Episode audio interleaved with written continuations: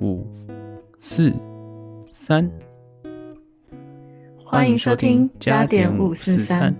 我们是生活在温哥华的两个台湾人，总是瞎聊这里的五四三。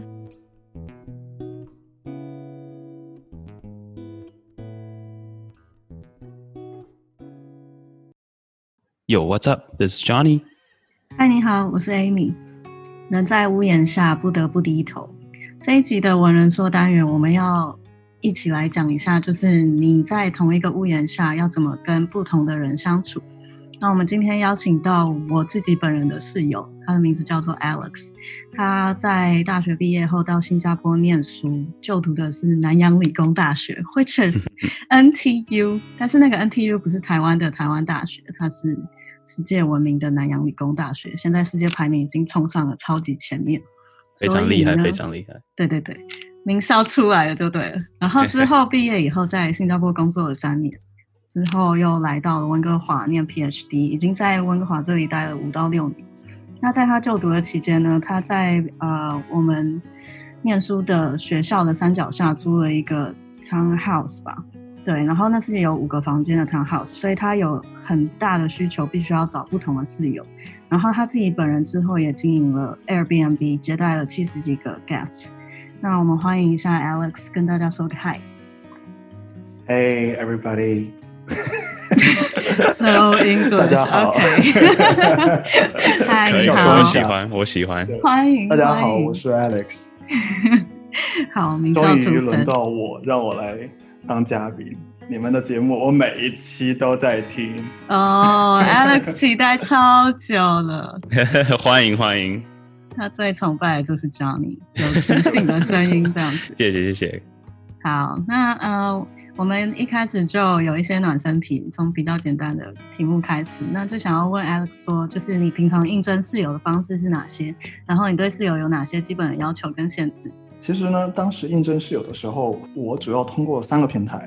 第一个平台就是在 Facebook Group，然后这个 Facebook Group 主要是集中在我们 SFU 的 Group。然后第二个平台就是在那个呃 CrackList，。然后另外我也会在朋友的，就是我自己的那个 WeChat 或者是我自己的 Facebook 的 Post 上面，我也会发布。但是大部分最终呃跟我一起住的呃我找到的朋友，基本上都是来自于 Facebook。然后我选择。呃，室友当时，呃，室友的标准其实第一点就是我很看重这个人他是否是一个他的 personality 是不是非常的随和 easy going。第二点的话呢，就是这个人他是否啊不要那么的固执，因为我觉得当一个室友，其实他不仅仅是跟你参与到一个租金的一个 share 的问题，更多的是你们朝夕相处，总会碰面。那么我希望整个我们的那个。像一个大家庭吧，大家可以相敬如宾的同时，又能够互相的去欣赏以及舒适的生活在一起。那你怎么去检验，就是他有这些条件呢？因为在温哥华呢，它这边情况比较特殊，温哥华是房源少，租客多，所以当你抛上你的房源之后，往往你会收到非常非常多的 requests。大部分 request 如果它并不是在温哥华本地的话。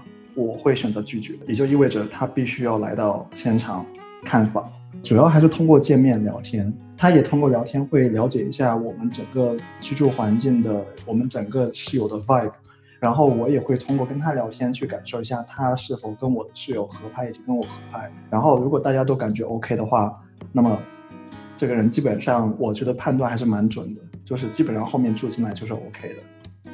诶，那很好奇，就是说你像你这样子找。那个室友吗？那就是说你会去做所谓的 reference check 吗？因为像这些有时候有些房东来这边租租客的时候，可能就问你说啊，你的工作是什么？你的收入有没有稳定收入？或者是需要一些知道你的背景，就是希望人家介绍说哦，这个人还还 OK，个性不错，生活习惯很 OK。你会去做这种事情吗？呃，我应该说准确来讲，我过去室友里面真正我实际上做过的只有一个人。就是一个从呃英国直接 working holiday 过来的一个一个一个一个男生，然后呢，我有给他之前的，我有给他现在的那个雇主给他做 reference check，因为他嗯当时是在酒吧上班，嗯，然后除此以外，其他的人我都没有做，呃，我觉得更大的原因是因为，嗯。很多他的 reference check 只能证明他的经济实力比较有保障，但是目前我居住下来，我发现基本上能够跟我聊得来的，我觉得他的呃经济实力不至于说很差，需要拖欠房租这么一个状况。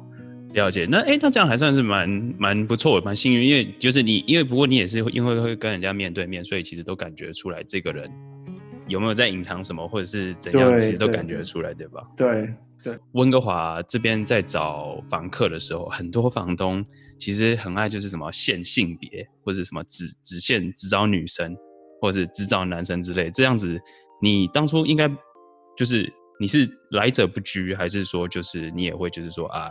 可能看人，然后可能就是针特一个性别还是什么？呃，我不会针对性别以及你的种族以及你的国籍，或者恰恰相反，我喜欢呃，我喜欢每次我都会感受不一样的人和事。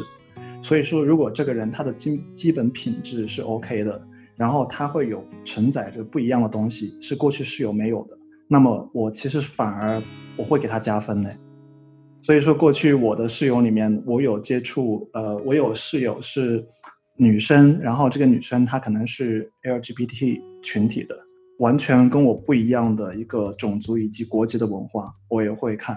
所以我对性别这方面我没有特别大的限制。哎，我还想问一个问题，就是你接触的室友里面，他们的 profile 大概是怎样？比如说都是学生啊，或上班族，或者是来自哪个国家？是不是移民啊之类？我觉得我的 profile 还真的蛮广泛的，有，嗯，首先从他们的职业来讲，我接触的我的室友里面，学生其实就只有两个，除此以外，嗯，其他的职业那就特别的广泛，有一个有一个呃英国人，他是过来当 bartender，非常酷，然后有个大的络腮胡子，就是非常的非常非常的典型的一个。一个白人的一个非常经典的那种乡村打扮，然后是过来当那个 bartender，非常的酷。然后另外我还有呃接待我我还有过室友，他是呃巴基斯坦人，然后会经常跟我讲啊，而且他是他是对政治非常着迷哦，他填他填补了我对巴基斯坦以及印度还有周围这些国家那些关系的。对的一个空白，他几乎给我上了一节，上了一段历史课。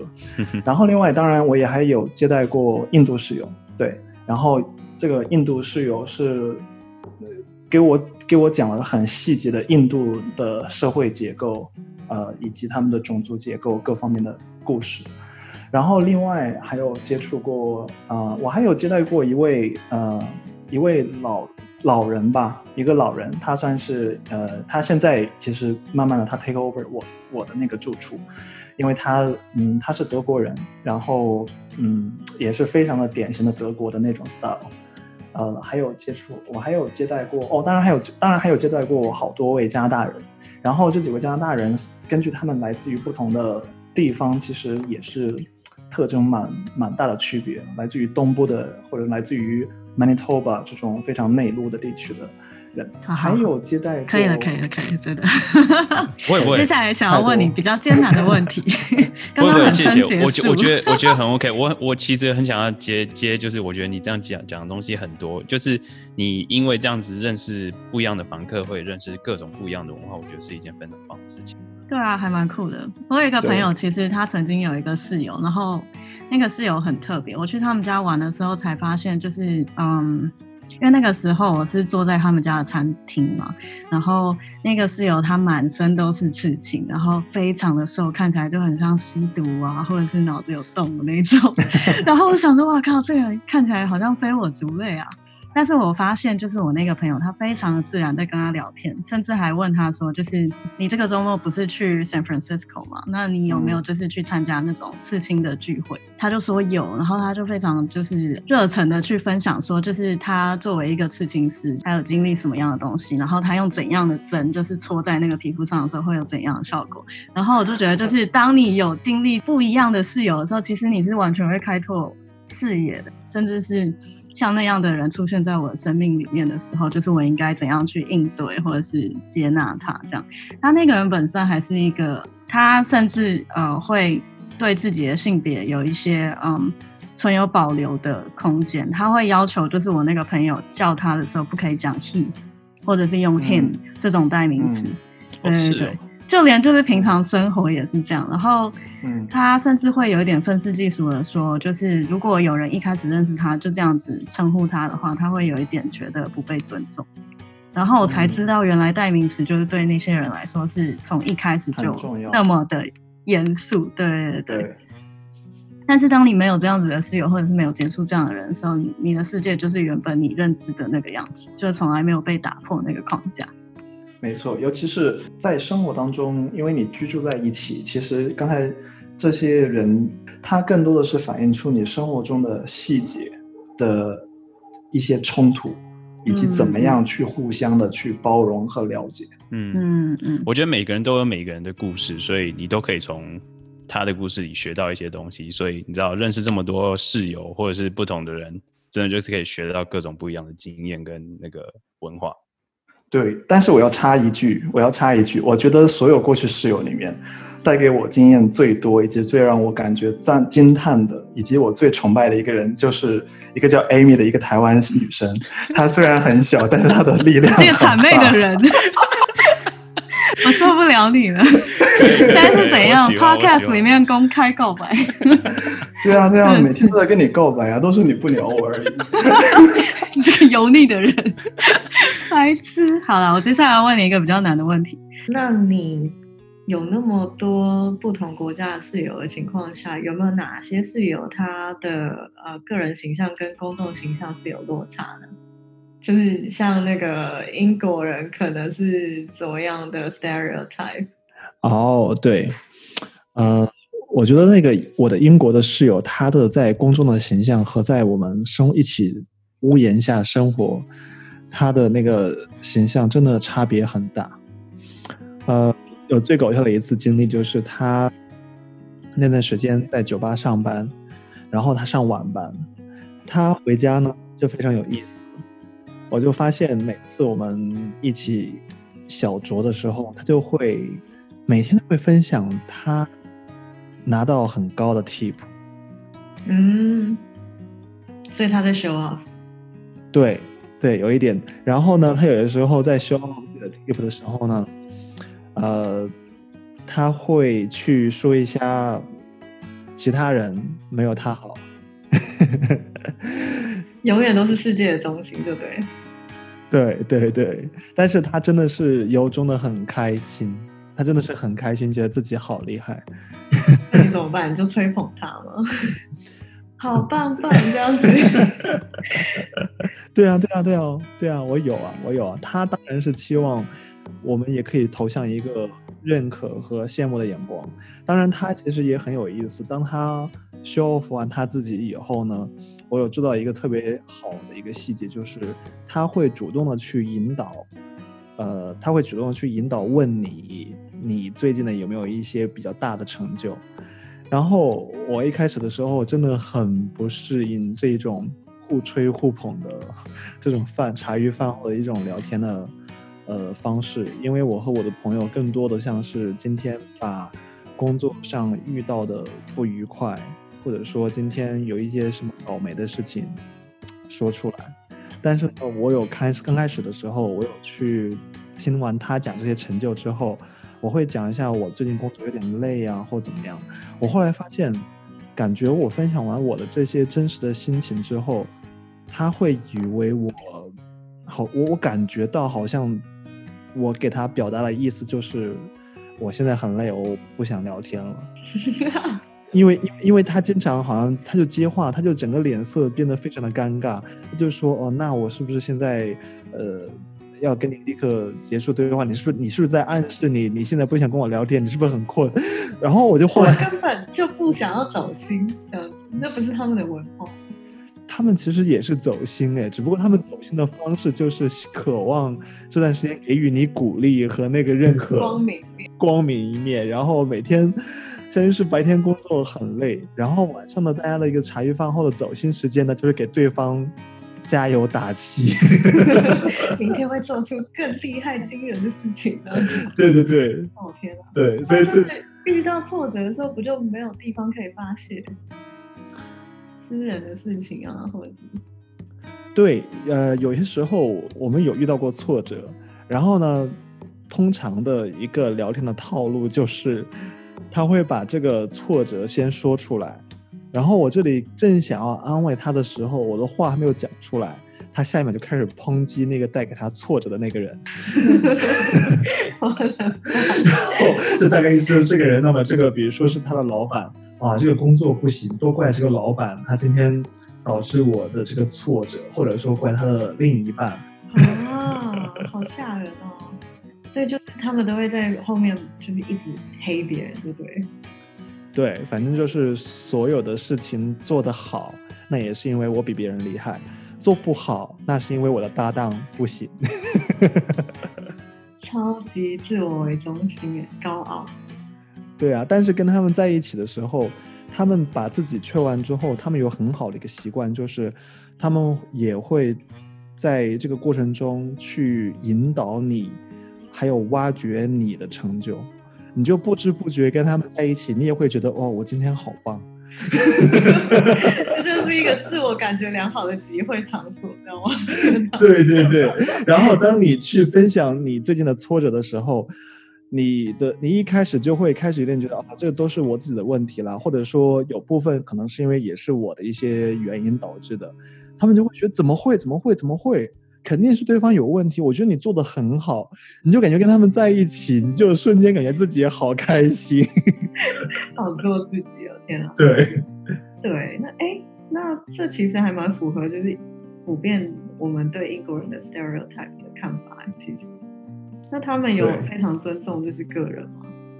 非常哎，非常非常尊重，而且他们呃，相对于我其他接触的几个呃外国室友来讲，他们对待个人的隐私以及个人的物品，甚至是在利益分配方面，他们都非常的注重，甚至我感觉他们是会做到，呃，如果发现生活当中，比如说桌上你放了一个比较贵重的东西，他们是我最起码我的两个室友是永远不会去触碰它。当然，有些时候，比如说我忘把我喝到一半的咖啡或者是吃的剩菜放在桌子上面，嗯，呃，他们有些时候，他们有些时候他们自己也会把他们的咖啡杯放在那里，你就会发现。他们永远会装作没有看见那两个脏的咖啡杯，或者是我我放的剩菜，他们会一直原封不动的摆在那里，哪怕有些时候，有一次我不小心经过，我闻到了一股臭味，我都受不了。我靠！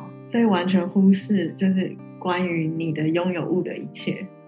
对，甚至我觉得他们也可能也出于一种不想让我尴尬的想法，因为他们如果来过来提醒我，哎，你这个东西要该去洗了，他们也担心，觉得是不是伤到我的自尊。Maybe they just don't care at all。他们是你的东西，真的吗？应该有欸，因为他们自己把他们自己的东西，他们有定时去洗，然后我的东西确实已经有点影响到大家，但是他们就是觉得可能他们嗯不可以去说我这样子。对哦，好 respect 哦。那相较于就是英国人是这样，你对于这边的 Canadian 有什么特别的经验吗？有诶，我觉得如果说英国人是一个非常充满正能量的，但是却包裹着一层厚厚的冰，那么加拿大人在我的跟我的相处过程中，我感觉他们更像是一个呃内在是一个硬石头，然后表面却是一团火，非常的热情。我有跟我的加拿大室友住了大概一年的时间，嗯，我也有一种类似感觉。他们在，尤其是在表面上的一些事情，呃，他们会非常的热情，主动跟你沟通，确保他们做到让你满意，呃，基本的礼貌。然后呢，但是在真正涉及到一些利益方面呢，他们我感觉他们是能够有能够有自己的利益，是坚决不会跟你妥协的。然后这一点上，其实是跟我的其他的几个外国室友来讲，我感觉他们更加的冷漠一点。但是总体来讲，跟他们相处上来讲，我的加拿大室友生活当中非常的热心和热情，比如说生活的一些小事情，他们总会能够尽量的做到一些帮助。我记得最感动的一次就是当时我有三个房间都空出来，然后这个加拿大室友是第一个开始入住进来，所以我当时也在着急要招另外两个室友。然后呢，有一次我就跟一个 visitor。约定的时间，我晚到了回家，我当时就非常的呃，有点内心有点愧疚，就很担心那个 visitor 在家里面等我很久，或者在门口等着。然后我到家的时候，发现他已经很好的坐在客厅那个 visitor，然后我的那个加拿大室友，呃，也陪着他做。然后后来才知道，其实我的加拿大室友就主动出来接来了他，然后并且带他做了一个整个 house tour。哇哦，人那么好。呃，对，当然另一方面呢，他在好的同时呢，他其实也是有一定的私心的。这么说，先审查过这个人是不是我的菜？对，他会先自己主动的做一些付出，并且一定会告诉你我的这些都是付出。他也会相应的开始告诉你，给你一些暗示。呃，这个 A 我怎么怎么不喜欢。Mr. B，我觉得他很 so cool，我很喜欢。Yeah，我常常都觉得加拿大人就是表面是一套，底子又是完全另外一套。但是你要怎么能挖到他们内心在想什么？我觉得有很多时候，我反而会去尽量的把一些他们 care 的一些东西细细的去观察，然后观察到之后呢，尽量的给一些主动的利益上的一些 offer。比如说，可能有我那个加拿大室友，他可能对某个东西就有自己的一个 preference。比如说他的那个 washroom，他有自己的一个使用时间的一个 preference，哪个 washroom 有个 preference，甚至他连他在厨房的使用上，可能都会有自己的一个偏好。那么，其实你跟他相处的时候，只要把他看中的这些小地方，你主动的 offer 给。他他在生活当中就会对你表现的非常的友好和热情，所以其实也是要观察到，就是他到底注重哪个点，然后如果他 appreciate 那个点的话，他其实也会用另外一种方式再回过来回馈，这样。对，正循环。然后另外一点，但是其实跟他们相处上，只呃，他们有一点，我觉得是。我觉得很喜欢，就是他们把这个规则提前讲好，这个规则当做一个，我个人感觉他们把它当做一个 Bible，就是说，如果你自己有任何的偏好，哪怕这个偏好明显是表达了你对你自己的利益上的一个捍卫，只要你提前跟他讲好，那么在他搬进来之后，他就会真的严格的去照顾到。你的这些偏好，这些 rules，那么在之后他不会跟你出现说住久了跟你感情变好了，就会跟你讨价还价。相反的，呃，我觉得我住过的一些其他的一些国家的一些室友朋友，他们呃其实倒不会。比如说我当时住的还有一个意大利的室友，当然还有一个住的时间很久，也成为我一个好朋友一个印度室友，他们。嗯，其实就感觉更接近我们华人的文化，就是跟你相处之后，觉得跟你关系变好，他也开始慢慢的就觉得很多东西是可以跟你便宜，对对，他就开始跟你跟你讨价还价一下，对对对。那么在这一点上，其实跟加拿大是有我住过这两三个吧，他们真的只要你天天跟他讲好。他们后期不管你跟他关系变得有多好，他们绝对不会在跟跟他讲好的地方，呃，去去跟你讨价还价。对，好的，感谢 Alex 今天的分享。由于故事内容太多，我们决定要分成上下两集来播出。如果你对于 Alex 的印度室友还有男女之间该如何相处有兴趣的话，欢迎你继续收听下一集的内容。那如果你喜欢这集的节目的话，欢迎给我们一个评价，鼓励一下。也可以 follow 我们的 podcast，收听未来更多的内容，还有我们的 IG，你可以在上面搜寻 Type Story 五四三，找得到我们。然后我们也有在 Facebook 上也有一个粉丝团，你也可以直接搜寻那边追踪我们的更新内容。那今天就是这样啦，谢谢你们的收听，我们是加点五四三，This is Johnny，我是 Amy。This is Alex. Peace。